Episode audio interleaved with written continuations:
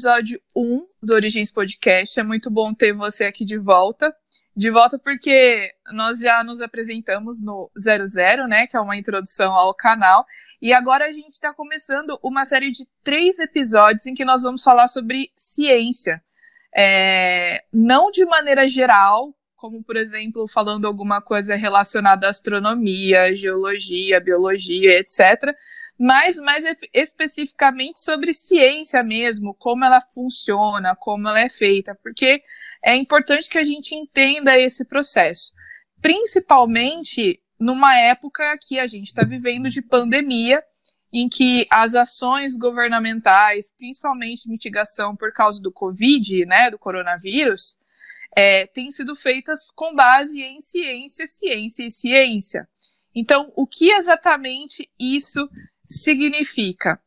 O que acontece, né, Vinícius, é que às vezes as pessoas têm uh, uma ideia errada sobre o que é ciência, é, sobre qual o papel e o trabalho de um cientista, acham que um cientista é um ser todo poderoso, cheio da razão, é aquele cara isentão, imparcial, que não sabe, que não sai do laboratório, etc. Mas não é muito bem assim, não, né? Oi, Maura. Deixa eu já dar também minha saudação para o nosso querido amigo ouvinte.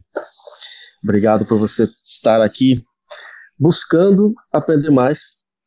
Cada vez mais a gente busca a sabedoria, busca o conhecimento no nosso dia a dia. A gente não simplesmente aceita aquilo que a gente aprendeu uma vez na vida e acaba por isso mesmo. Isso por si só já é uma parte da ciência.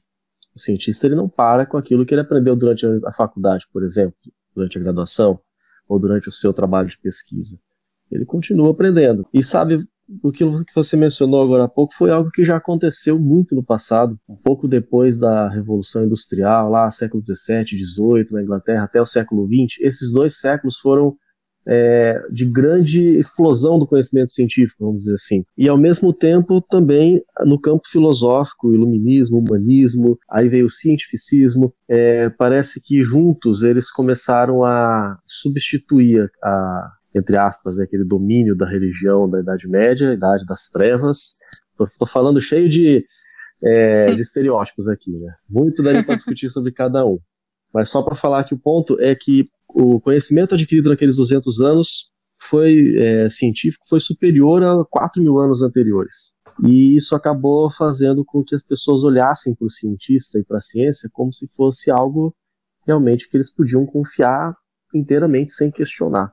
Passou a ser como se fosse uma nova religião. A ciência e, e o cientista passaram a ser vistos de uma maneira como se ah, ele sabe tudo. A verdade é absoluto e tudo pode ser explicado dessa forma. E a gente acabou vendo que nem sempre as coisas são assim. Né? A ciência não é exatamente assim. Agora, o, esse, esse conhecimento que aí você falou de científico, né? Tem, tem algumas regrinhas, não sei se eu posso dizer regra ou enfim, para a gente dizer se algo é científico ou não, porque existe uma coisa que é o senso comum. Alguns conhecimentos que vai passando de geração para geração, da mãe para o filho, para a filha, da avó, ou alguns tipos de costumes que era que aconteciam ou que existiam sem exatamente uma comprovação que aquilo funcionava ou não. Então, por exemplo, um que é bem famoso é a questão de dizer que você vai passar mal se você comer manga com leite né? Ah, é clássico. Quem nunca é lógico, isso, né?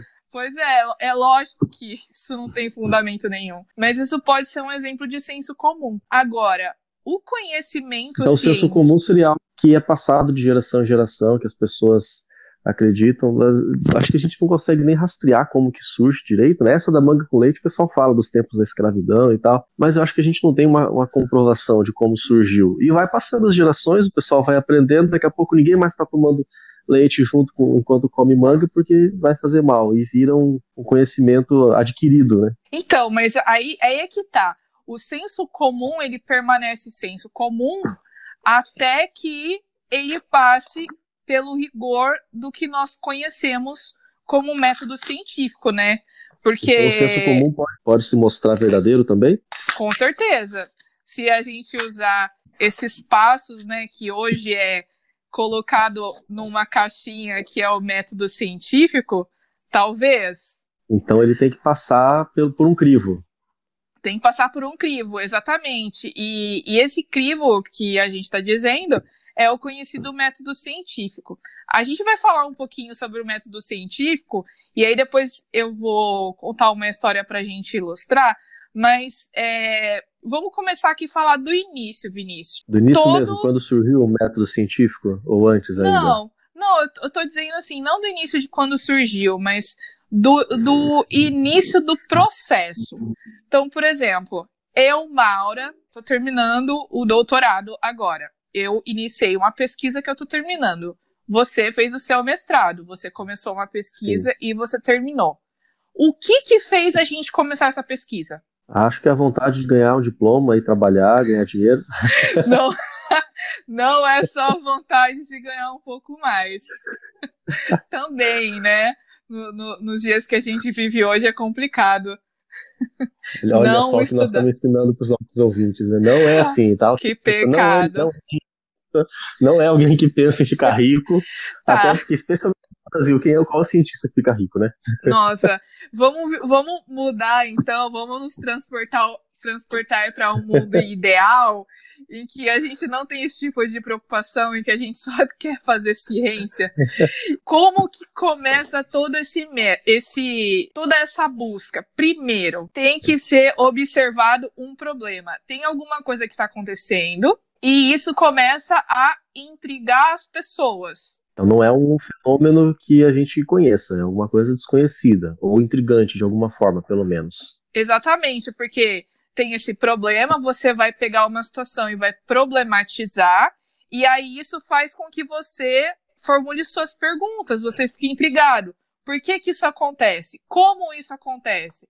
Será que. Então, uma das eu... primeiras características de um cientista, uma das ou qualidades, vamos dizer assim, é a curiosidade. Exato. Não podemos dizer dessa forma, né? Exato. É querer saber, querer explicar, querer conhecer, é, não se satisfazer simplesmente com porque sim, Zequinha. Ou a gente, ou é só a gente não reproduzir aquilo que a gente ouve, né? Então, quando a gente recebe uma informação, e isso, isso é muito nessa época de fake news que a gente vive. Tem muita gente que repassa fake news porque recebe aquela informação e simplesmente clica no compartilhar e reproduz. Não para para é refletir. É como é? a gente recebe, né? Nessa época de coronavírus aqui, o que a gente recebe pelo WhatsApp de ah, eu sou médico de tal lugar e eu digo que é assim, assim, assado, e daqui a pouco começa a falar de prefeito, de, de governador e de é, hidroxicloroquina, e se você, você percebe claramente que o pano de fundo dessa fala é político. Então, eu, eu gosto de ouvir esses áudios, que a gente não sabe quem é, a pessoa fala, eu posso gravar um áudio e falar assim, ó, eu sou é, Albert Einstein aqui do Instituto Adolf Lutz, e eu sou amigo do presidente, é. mas quem vai essas informações pelo áudio, né? Não tem como você saber, você não tá vendo nem a cara da pessoa, você não tá vendo nenhum tipo de referência. Então, esses áudios vão se propagando, você não sabe se é verdade ou não. Mas aí, quando a gente começa a observar alguns elementos, você percebe que a pessoa ou tá se promovendo, ou tá promovendo alguma ideologia, ou tá defendendo algum lado político, é, ou, ou, simplesmente é uma opinião, só que como ele se auto-intitula especialista, passa como se fosse verdade absoluta. Isso é um perigo muito grande. E é isso que é importante, assim. Eu sempre falo, e eu sempre, quando eu dava aula, eu sempre falava para os meus alunos, gente, vocês precisam fazer perguntas, vocês precisam ser pessoas questionadoras. Então, um, uma das características importantes do cientista é ele ser curioso e ele ser uma pessoa questionadora. O, as grandes, os, os, o grande conhecimento, eu não sei, as grandes descobertas, elas surgiram. Tinha uma propaganda esses dias, não, eh, esses dias não, há um tempo atrás, eu não sei se era da cultura que falava assim que as grandes descobertas vinham de perguntas. Então, quando a gente se depara com essa informação, a gente faz a problematização e a gente começa a questionar, esse já é o início e o primeiro passo para a gente começar a produzir, a descobrir ou fazer ciência, né? Quando você está numa situação em que, que não é cômoda para você, né? Eu me lembro das minhas, das minhas aulas, eu acho que de história ou geografia, sei lá, alguma coisa que de, de uma certa forma mencionava é, povos que se desenvolveram mais do que outros. Por que, que a gente tem ambientes, por exemplo, na, na Amazônia, em que você encontra de vez, de vez em quando alguém encontra alguma comunidade lá intocada, e vive em condições como se fosse a idade da pedra ou a idade do bronze, ou em outros locais do mundo também. E por outro lado, você tem é, civilizações que se desenvolveram rapidamente, grandemente, que estavam num outro ambiente. Aí você vê que na Amazônia é, a temperatura é agradável. É, para quem está acostumado a viver lá, né? Eu que gosto de frio, acho que eu ia passar por lá.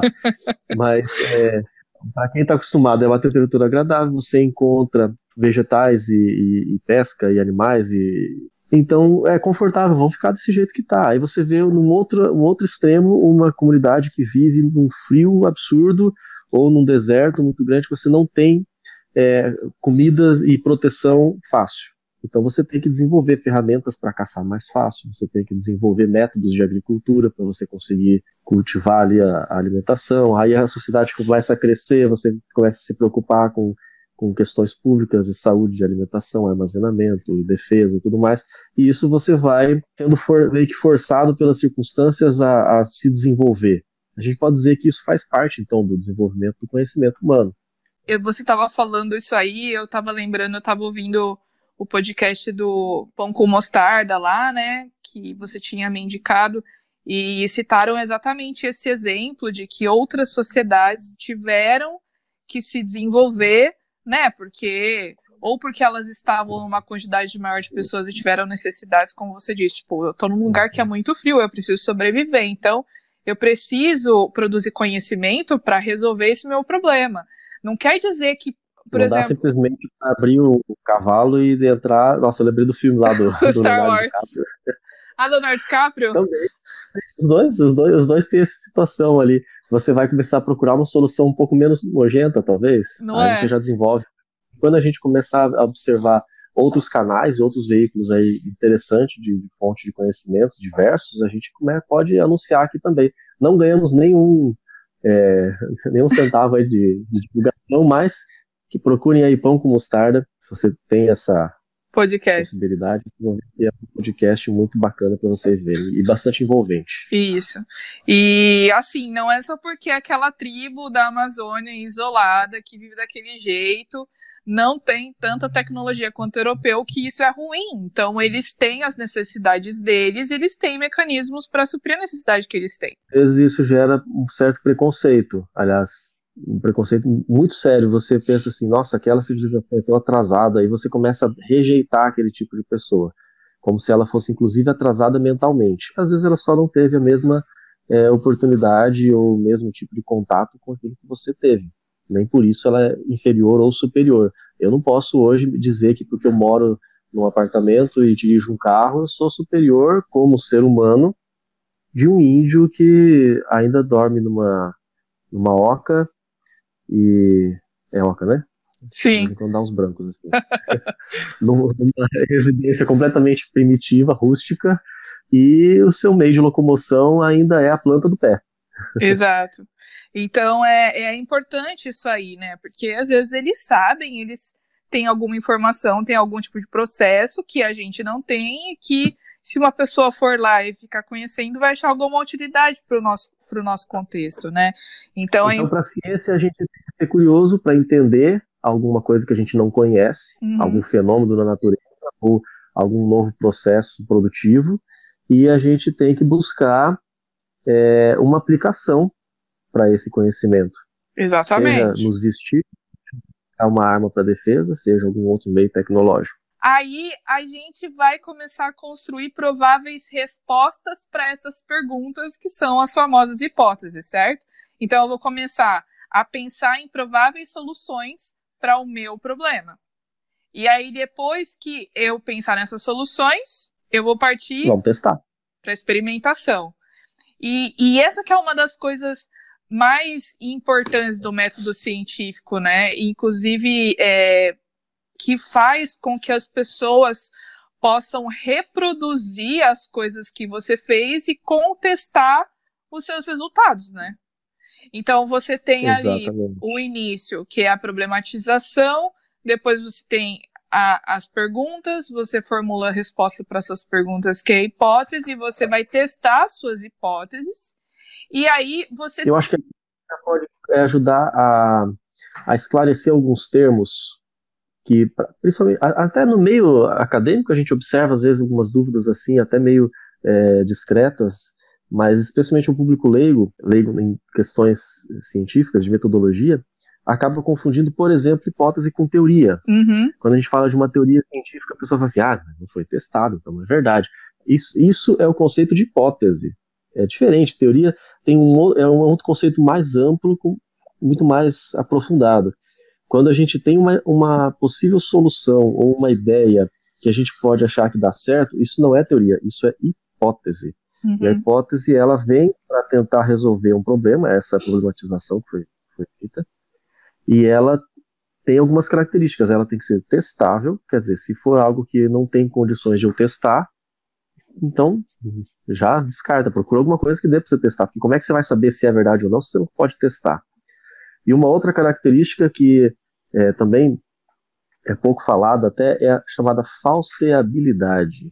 Quer dizer, eu tenho que ter condições de provar que está errado. Parece até uma, uma questão paradoxal, né? Uhum. Eu estou querendo descobrir algo certo, mas não posso considerar isso se eu não tiver capacidade de provar que está errado. As duas características elas estão ligadas. Eu vou testar e esse teste ele pode me dar dois resultados. Pode corroborar, concordar, né?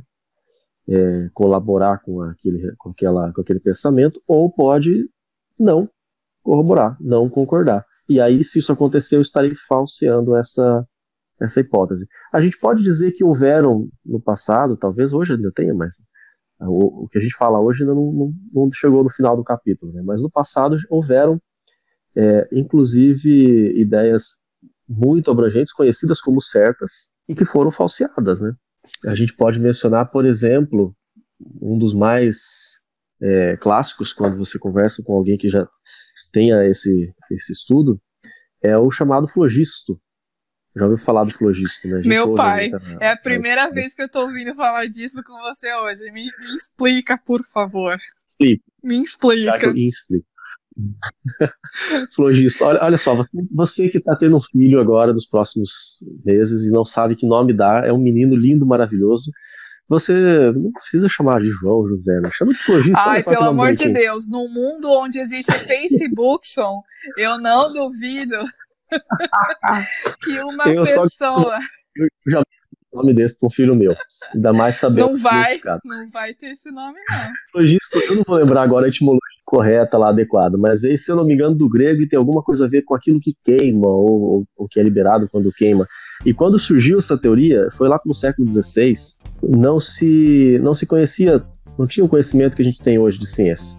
Muitas coisas eram explicadas de qualquer forma. Uma curiosidade, por exemplo, que eu me lembrei agora, Alguém um dia, foi mais ou menos nessa época, não vou saber dizer o ano, abriu um cadáver para estudar ali e viu alguns tubos vazios.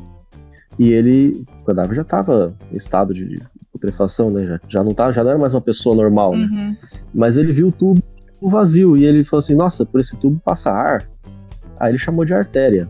Uhum. Hoje nós já sabemos isso. Olha só que curiosidade. Olha essa. só. Não fui me falaram isso numa aula e eu gravei.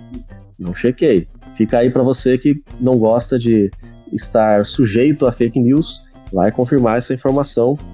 Vamos lá, eu vou até anotar aqui para eu confirmar também, procurar por uma outra fonte. Ai, meu Mas pai. Mas não duvido que porque realmente davam ideias assim, essa do flogisto, a pessoa via um objeto queimando, pegando fogo e não tinha como explicar o que, que era uma reação de combustão, não tinha conhecimento para isso. Processos de oxidação, de redução, é, via um metal se enferrujando e corroendo, como explicar aquilo? Então, a explicação foi tal do flogisto. Cada substância tem o seu flogisto, umas mais e outras menos. O flogisto ele é liberado quando acontece uma queima ou uma corrosão, uma oxidação. Quanto mais flogisto a substância tiver, mais tempo ela vai queimar. Então, era mais ou menos isso. Se você jogasse lá um, um sofá eu já fiz essa experiência. Queima, que é uma beleza. O tamanho da chama, que é a espuma do sofá. Meu Deus. É uma coisa bonita.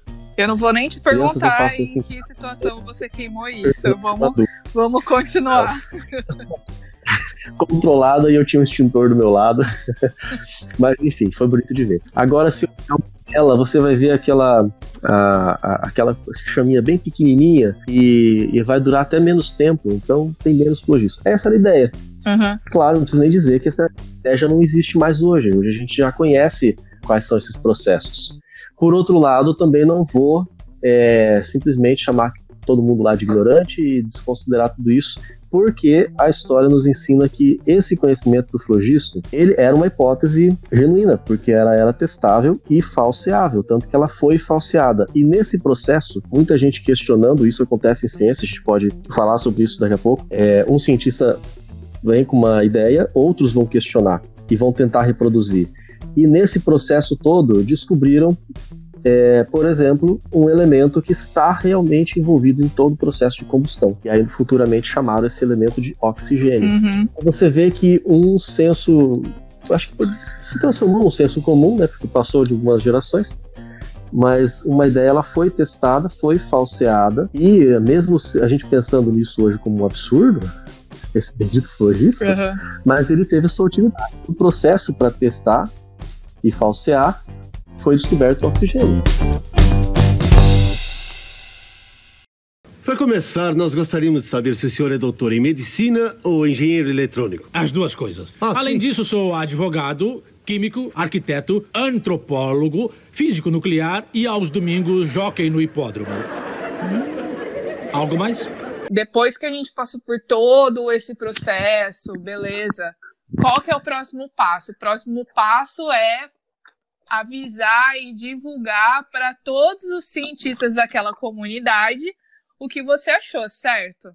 Qual que é a importância disso? Exatamente. Porque é, é, a gente falou, né, que é importante, e você está falando aí também, a gente está repetindo muito isso, o seu trabalho, ele tenha mecanismos para que ele seja reproduzido, testado, e pode ser que aquilo seja confirmado ou não, né? Exatamente. Essa é uma maneira, inclusive, de você determinar se houve fraude. Eu me lembro, enquanto eu ainda estudava minha graduação, a gente falava bastante de genética na época, genética, biotecnologia animal. Você que não lembra, não assistiu, não ouviu aí o episódio 00, é a minha formação é engenharia biotecnológica, uhum. e a gente tem, tem, uma matéria chamada biotecnologia animal e outra chamada de genética. Então foi mais, não foi no mesmo período, mas foi nessa, em algum desses períodos ali da faculdade, a gente ouviu falar de um pesquisador chinês que ele publicou uma clonagem com sucesso de um cachorro, se não me engano. Acho que foi isso. O que é algo completamente inédito. Desde a Dolly, por exemplo, não se tem uma clonagem assim de um, de um organismo grande. Complexo. Ou que pelo menos, menos é. tenha sobrevivido, né? Porque Exato. às vezes nasce, mas não sobrevive. E é claro que algo assim chama a atenção de todo mundo. E, e muita gente, muitos laboratórios espalhados pelo mundo tentaram replicar aquele mesmo estudo. E não conseguiram e começaram a identificar vários problemas, várias dificuldades. É, os questionamentos vieram e, e, até que descobriram que realmente foi uma fraude. Uhum. Aquele cientista chinês lá nunca mais foi, foi tido como uma pessoa séria, né? Tem, tem essa questão também. Inclusive tem, é, tem revistas, né, que são aquelas que tem que são mais importantes lá nos níveis A, não sei o quê. E... Sim, isso é importante mencionar porque quando você faz um estudo científico, você não divulga assim de qualquer forma em qualquer lugar. Até porque não é todas as pessoas, não são todas as pessoas que têm o conhecimento para é, interpretar aquela linguagem. A gente estuda, inclusive, uma disciplina de redação científica, de metodologia e tudo mais. Você aprende quase que uma nova língua é.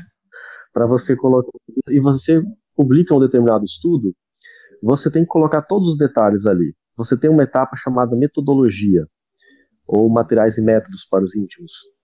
Ali você vai descrever é, a, a quais são os materiais que você utilizou, e, e, você não vai usar o nome, por exemplo, vou usar um exemplo de um fármaco. Você não vai usar o nome, é, o nome comercial. Você vai usar, eu tenho um aqui na minha mão, por exemplo, que ele chama sulfato de neomicina mais bacitracina zínica. É um medicamento conhecido é, você usa para é, infecções de pele, por exemplo, é, ou, machucado, mas você não vai usar, você vai usar esse, esse termo, o termo oficial. É, na minha pesquisa no mestrado, eu estudei receptores, neuroreceptores de serotonina, mas eu não falo de serotonina. Eu, eu posso falar lá da 5-hidroxitriptamina, uhum. que é o nome da serotonina. É, a gente acaba mencionando serotonina também, mas eu estou falando isso para mostrar que a linguagem utilizada ela é muito mais técnica, muito mais específica. E uma pessoa acostumada a falar serotonina vai ver o 5-hidroxitriptamina e vai achar, nossa, de duas uma, ou vai abandonar a leitura naquele ponto porque achou super entediante, ou vai às vezes até criar um, um bloqueio e não vai é, realmente aprender o que está ali. Então, a linguagem que ela é feita para publicação científica, quase nunca ela também serve para divulgação para o público leigo.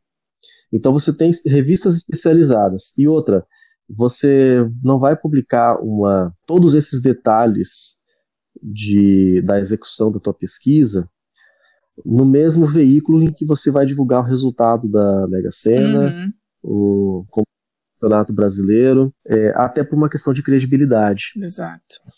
Nesse veículo que, que a gente tem o resultado da, da Série A do Campeonato Brasileiro, a gente pode ter uma notícia falando da cura da AIDS, por exemplo. Não, não existe, não aconteceu ainda. Um ou outro caso aí bem específicos que surgiram na história, nada ainda sistematizado. Mas numa revista científica você vai ter ali a concentração do medicamento, qual foi a quantidade, em que momentos, como é que era, o experimento.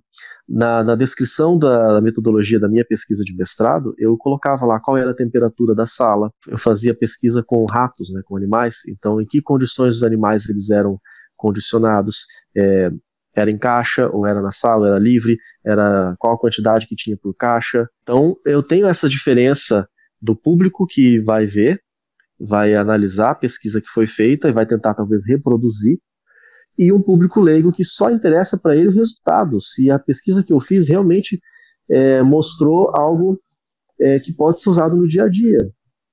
Curou AIDS. Isso é que vai importar. Então eu tenho que separar. Eu tenho que separar o que é uma, publicação científica e o que é uma publicação de Inclusive, nas, nas publicações científicas, né, nessas revistas, tem, tem aquela, aquela, aquele esquema de ser revisado por pares, né, ou por peers que o seu trabalho passa por várias pessoas, né? E aí essas pessoas. Chamado peer, peer review, exatamente. Peer review. Obrigada. Então, seu trabalho vai passar por várias pessoas para ver se realmente existe uma coerência, se a metodologia foi adequada e etc. Né? Então isso dá mais credibilidade. Exatamente. Ainda. É uma publicação sobre neurociência, que seria a minha área. Eu vou buscar revistas especializadas em neurociência. Essas revistas possuem, são editadas por pesquisadores também dessa mesma área, e os editores eles têm uma rede de contatos na área de neurociência. E até algumas são bem específicas. Eu já falei que a minha área foi tão específica que eu só analisei ali hipocampo ventral, algumas é, projeções é, nas redondezas, só a serotonina e o transtorno de ansiedade generalizada e pânico. Numa publicação, eu vou mandar isso para uma revista, essa revista vai encaminhar para algum desses, alguns, às vezes são dois, três, depende da revista, é, pesquisadores que são dessa mesma área, que também trabalham com neurociência, que também trabalham com transtornos de ansiedade, que também vão conhecer quais são as projeções serotonérgicas do sistema nervoso, e eles já conhecem aquela área. Então eles vão saber se aquilo que eu estou escrevendo realmente faz sentido. Agora imagina se eu fosse é, mandar esse meu trabalho para publicar numa revista especializada em geologia. Uhum. São pessoas inteligentíssimas também, mas na área de Nada geologia eles não vão saber, talvez alguns vão saber os tipos de neurônio que existe no cérebro. Então não vai adiantar, não vai ser algo produtivo. Então quando eu vou buscar uma revista, inclusive ela tem um ranking e uma, uma espécie de pontuação, né, conforme a relevância dos trabalhos que são publicados dela. Para produzir, né? Então esse é um passo muito importante.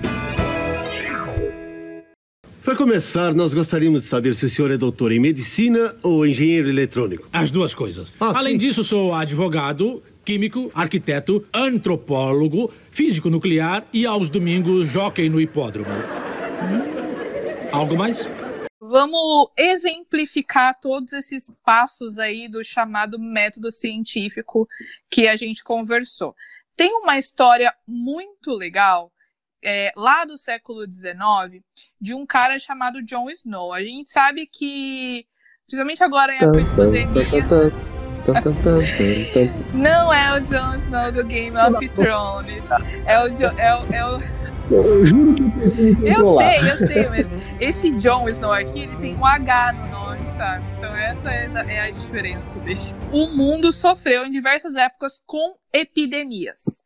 Então teve epidemia de gripe espanhola, peste negra, tal, tal.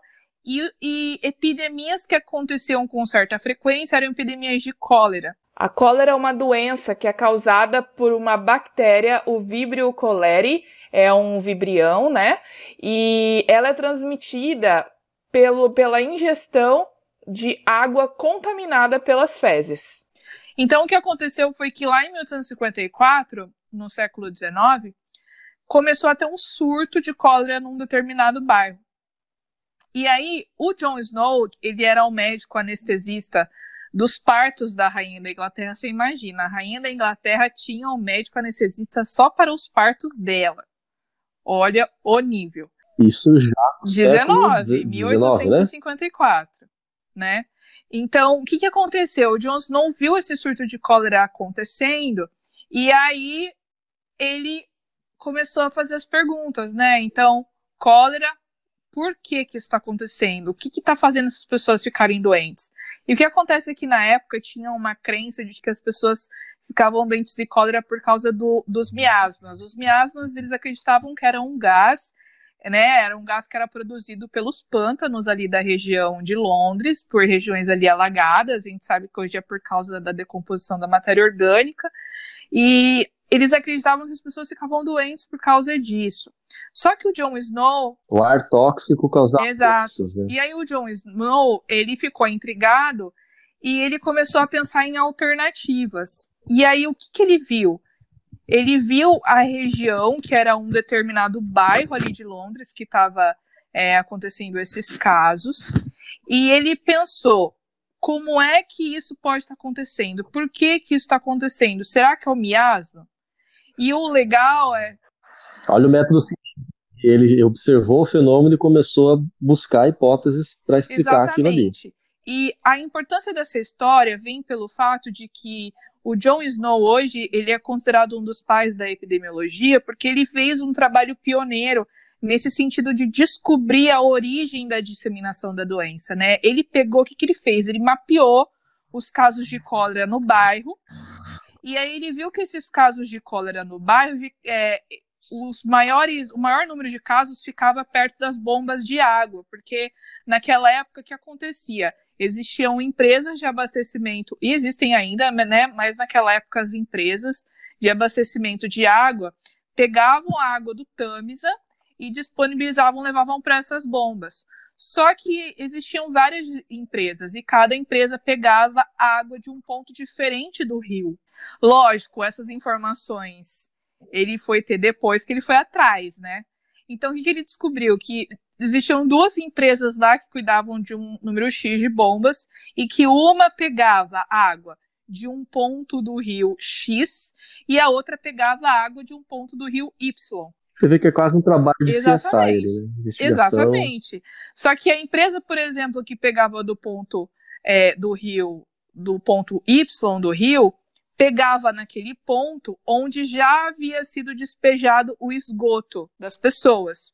E a empresa X, de um ponto onde não havia sido despejado esgoto. Ou seja, eu tenho duas águas do mesmo rio, mas uma era poluída e a outra era muito mais poluída né? Porque a gente sabe que naquele contexto, Londres era uma situação extremamente complicada na questão sanitária. É, tinha, as pessoas morriam, é, jogava no rio, sabe? Tinha gente que pegava esses corpos. E eles não sabiam que isso era eles que causava as doenças, né? Eles Exatamente, eles não tinham a mínima ideia. E aí o que aconteceu foi que o Jon Snow, depois ele fazer todo esse trabalho de investigação, então ele pegou, ele mapeou os casos, colocou no mapinha, viu que o maior número de casos ficava ali perto dessas bombas. Aí ele foi atrás do abastecimento de água, des descobriu isso que eu falei. E aí depois de muito trabalho, ele chegou a, a ele concluiu que é, a doença, o que fazia as pessoas ficarem doentes, era algo que se disseminava pela água contaminada. As pessoas que pegavam a água daquela empresa que coletava depois do, do lançamento de, de despejos ali de esgoto Exatamente. ficavam doentes. Então, o que aconteceu foi que, depois de se aprofundar ainda mais nos estudos, ele chegou ao caso zero, a fonte da origem da contaminação e a disseminação para aquela região, que era um bebê que tinha pegado cólera fora de Londres, nas regiões, e aí voltou para sua casa e, lógico, né, a cólera ela dá uma diarreia porque a bactéria produz uma substância que faz com que o intestino não absorva água, né? Então a pessoa ela tem diarreias e ela vai eliminando praticamente água. E em poucas horas a pessoa morre porque ela literalmente morre seca, né? Ela morre desidratada. Então, uhum. é, esse bebê ele começou a ter os episódios de diarreia e o que, que a mãe fez? Pegou a fralda, lavou a fralda com a água e jogou no esgoto. E aí esse esgoto contaminou a água que foi levada para ser abastecida para aquela região. Esse foi o primeiro caso, né? Aí todas as outras pessoas que foram sendo contaminadas fazendo Exatamente. a mesma coisa. E aí, Vinícius, a gente tem, depois de todo esse período de problematizar, criar perguntas, hipóteses, fazer os testes, né? Que a gente, que eu contei a história aqui, quando ele foi publicar os, resu os resultados dele, não acreditaram nele. Ele já tinha, já vinha pensando nisso desde 1849, porque já havia tido outras epidemias de cólera ali na região, né? E aí, quando aconteceu esse surto em 1854, foi que ele divulgou esses resultados. É, no início, houve ali uh, uma certa resistência das pessoas, porque muita gente não acreditou. Olha só, isso Exato. que ele não era qualquer um, né? Não era qualquer bastardo que foi lá para o Winterfell. Ele, ele era o Exatamente. médico da rainha. E aí, é, a... Eles viraram para ele e falavam assim, Joe Snow, you, you know, know nothing. nothing. Exatamente. Só que depois de um tempo, né, ele foi rejeitado e tal, o pessoal tirou sarro dele, não aceitou as coisas que ele falou. Você vê como é que a pessoa, o ser humano é, é, é realmente é impressionante, eu fico sem palavras para dizer isso, porque está sofrendo, está passando por problemas, um surto de uma doença séria, porque hoje a gente fala, olha, cólera, lava a mão que resolve. É, claro, não só isso, mas é, era algo que matava, porque as pessoas não tinham esse conhecimento, Exato. matava muita gente. Aí quando chega alguém e fala assim, olha, eu descobri o que é, eu descobri qual é a solução. Sempre vai ter aqueles que vão ter, não sei se por, acho que a gente pode chamar um psicólogo um dia para explicar isso melhor mas eu não sei se é pelo medo do desconhecido, a gente sabe que o ser humano tem essa questão, né, o medo do, do que é novidade, é, o que, que, isso pode alterar, é, ou talvez, não sei se é o caso, alguma questão de interesses econômicos, porque isso envolvia fechar as bombas de despejo de esgoto, né? Que se tinha alguma empresa, não sei dizer isso, não pesquisei, mas se tinha alguma empresa responsável por aquele esgoto, ia ter que investir em uma outra solução. Então já ia ter que mudar o processo, ia ter que gastar mais alguma coisa. Isso acontece hoje em dia ainda. Sim, né? Instituições é, por algum Imagina, interesse. A gente vive numa financeiro. realidade desprendida de, de, de, de interesses.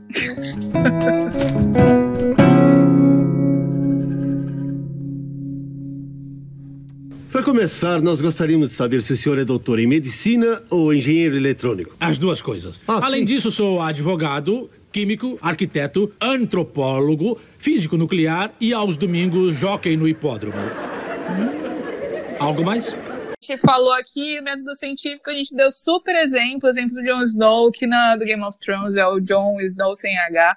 Vamos falar rapidinho de uma questão importante, porque é o seguinte nem todas as questões desse universo podem ser explicadas ou testadas pelo método científico. Porque a gente tem questões e assuntos que simplesmente não dá. Vou dar aqui um exemplo polêmico, que é a questão da, da origem da vida, Big Bang. Ai, ai, ai. Tá bom? Estou falando aqui do Big Bang. Eu não tenho como testar se realmente o Big Bang aconteceu, certo? Eu sei que existe essa explicação de como teria surgido o universo e os planetas, etc.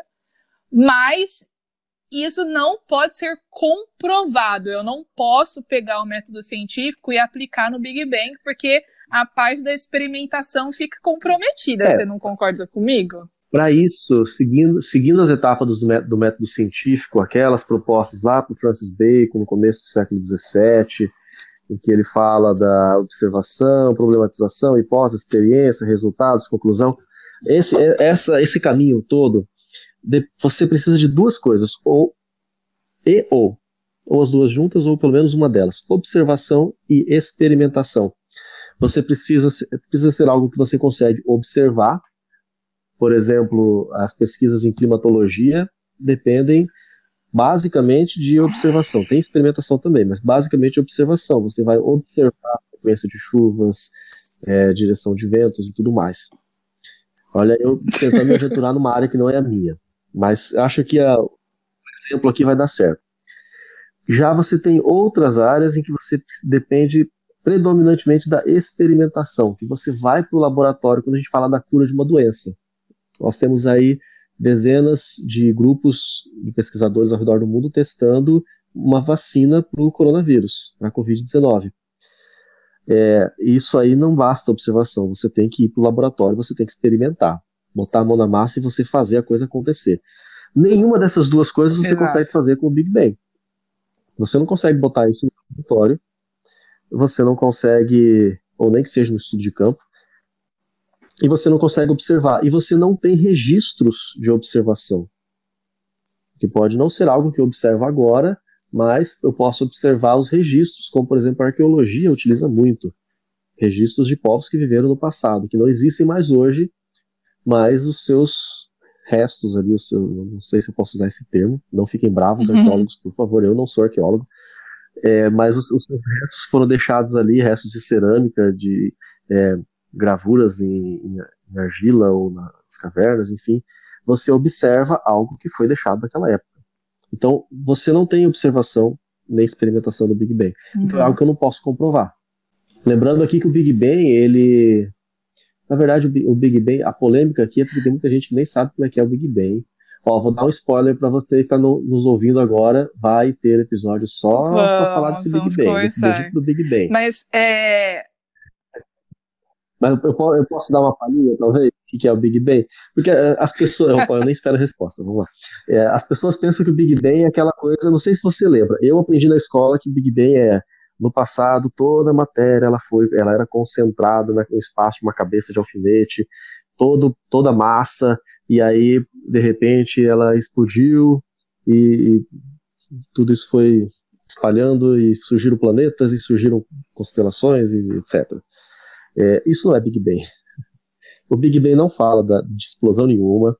O Big Bang não fala de, é, do, de como surgiu. Esse, esse é um, um, um, equívoco bem comum, inclusive.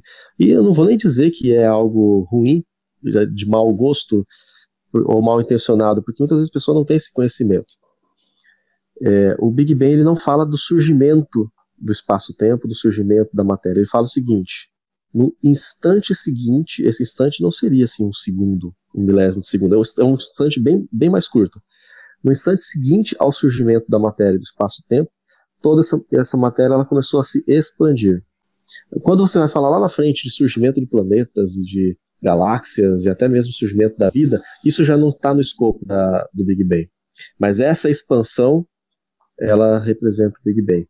Agora, o que aconteceu exatamente naquele momento é isso que a gente está falando agora. Não tem como comprovar. Mas, mas assim, né? é, beleza. Se eu não tenho como comprovar com o método científico, por que, que isso é chamado de conhecimento científico? Uh, por que, que as pessoas levam esse conhecimento como sendo científico se eu não posso usar o rigor do método científico para provar? Será que as teorias elas têm um papel nisso aí? Tá aí uma boa questão para a gente começar a discutir, hein? Vamos falar de ideologias, de filosofias, mas a ciência ela é, não, não, deveria estar isenta dessas influências não científicas, não, não testáveis. Fica aí a pergunta para a gente refletir, né? Será que a ciência realmente ela é isenta de interpretações pessoais, isenta de filosofias, isenta de ideologias? Será que a ciência e ou instituições e pessoas cientistas são realmente 100% imparciais? Bom, perguntas muito boas aí para nós podermos refletir. E voltamos na próxima semana continuando esse assunto. Até lá!